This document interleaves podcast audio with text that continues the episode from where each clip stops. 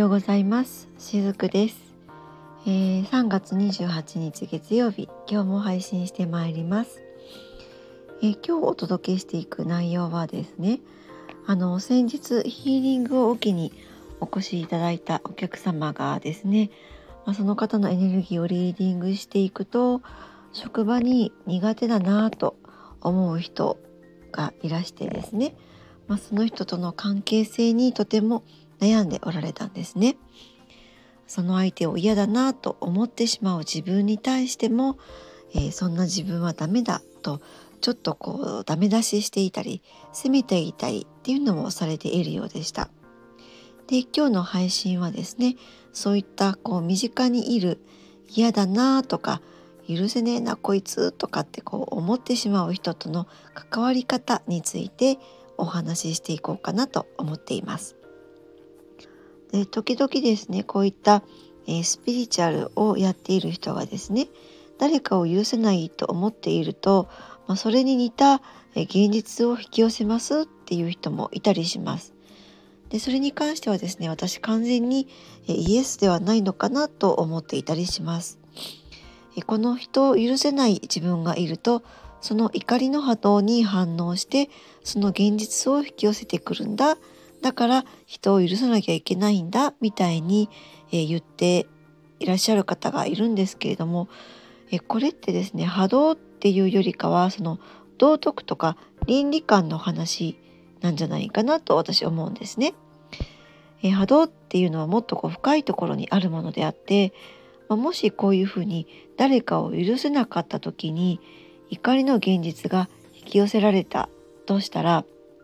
それはその人を許さない自分が引き寄せたのではなくて自分の中で許せないと思っていて、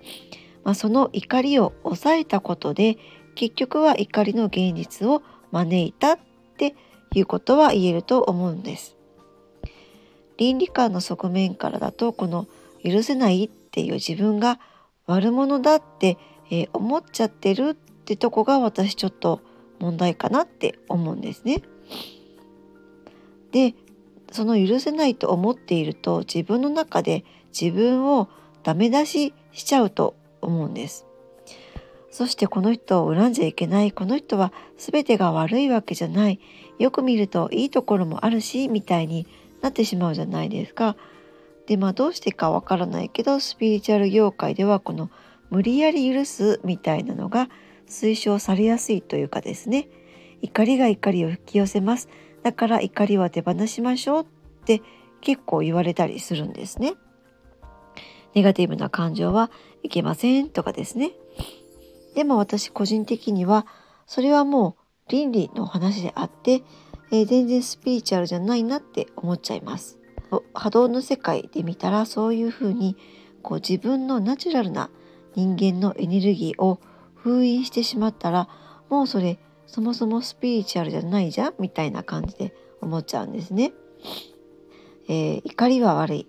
怒る自分はダメなんだみたいにやって感情を抑えれば抑えるほど頭の中では大丈夫大丈夫ってなっても内側の見えない世界ではたくさん怒りのもと、まあ、悲しみっていうのがですねずっとこう自分の中に吹き溜まりのように溜まっていってしまうんですね。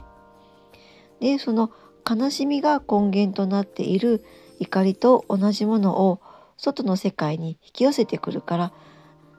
なんかイライラした人が自分の前にやってくるとかなぜか知らないけどなんで私ばっかりこんなあの人からの怒りをぶつけられなきゃいけないんだろうとかですね。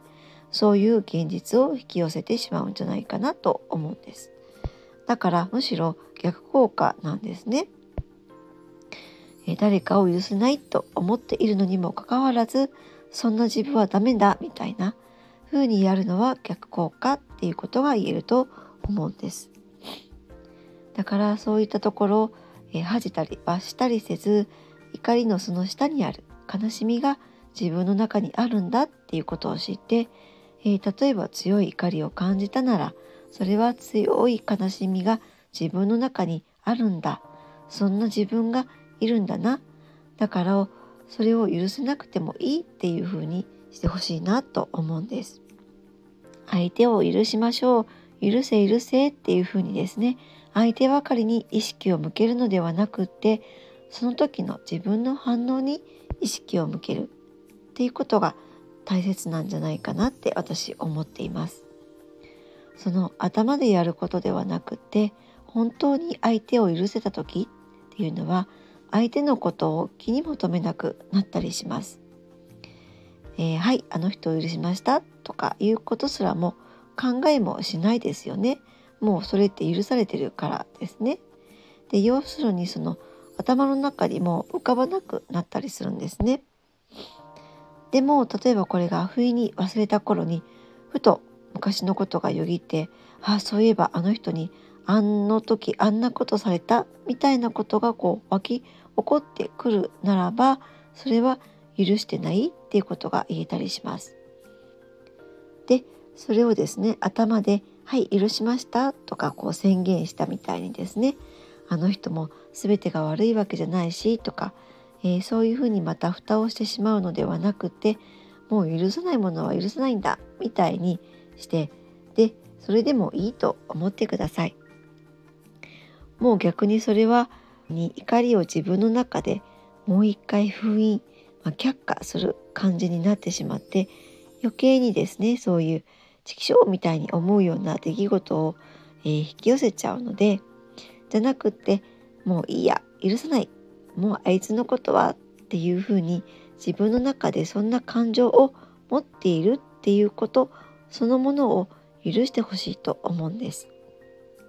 なので、えー、今日のタイトル、まあ、許せない人とか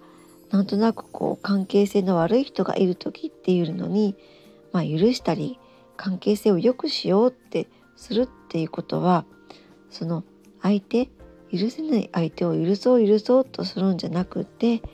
もうこいつは嫌なやつだ。私にとってちょっと苦手なやつだ。みたいにちゃんと自分の中でそれを認めてあげる。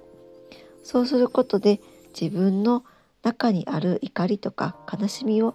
許していくことにつながっていきますよっていうことだったりします。はい、